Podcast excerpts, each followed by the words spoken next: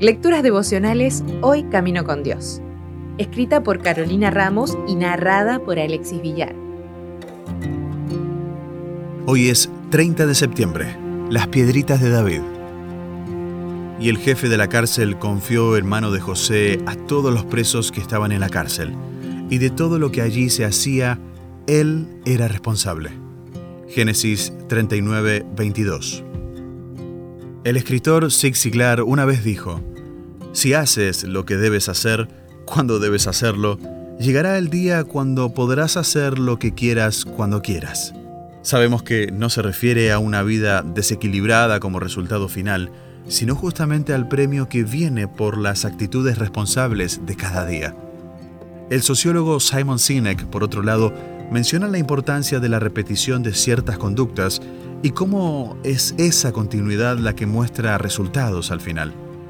Si hoy comenzamos a hacer ejercicio y nos miramos al espejo, no notaremos cambios. Mañana tampoco, pero con el pasar del tiempo, sí.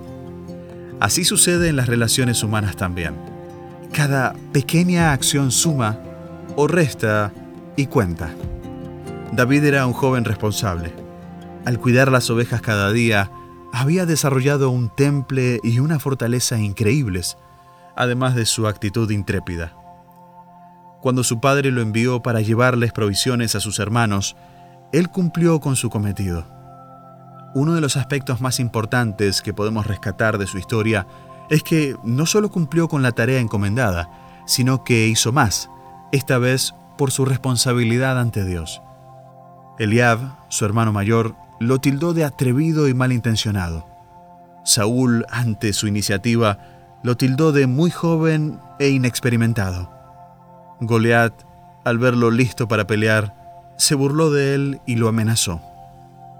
Cuando queremos actuar de forma responsable, es probable que nos encontremos con mucha oposición, de nuestras familias, de nuestras autoridades y de nuestros enemigos. Esto no impidió que David cumpliera su propósito y se preparara concienzudamente para su desafío.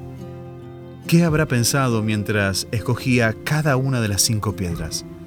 ¿Acaso no creía que con una alcanzaría? Más que desconfiado, David fue precavido, otra característica que generalmente acompaña a los responsables.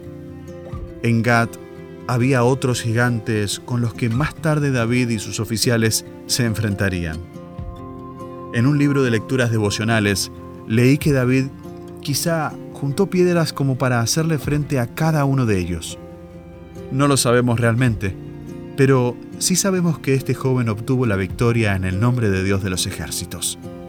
Quizás hoy tienes la responsabilidad de llevar provisiones a tus hermanos, pero Dios te invita a enfrentarte a un gigante también.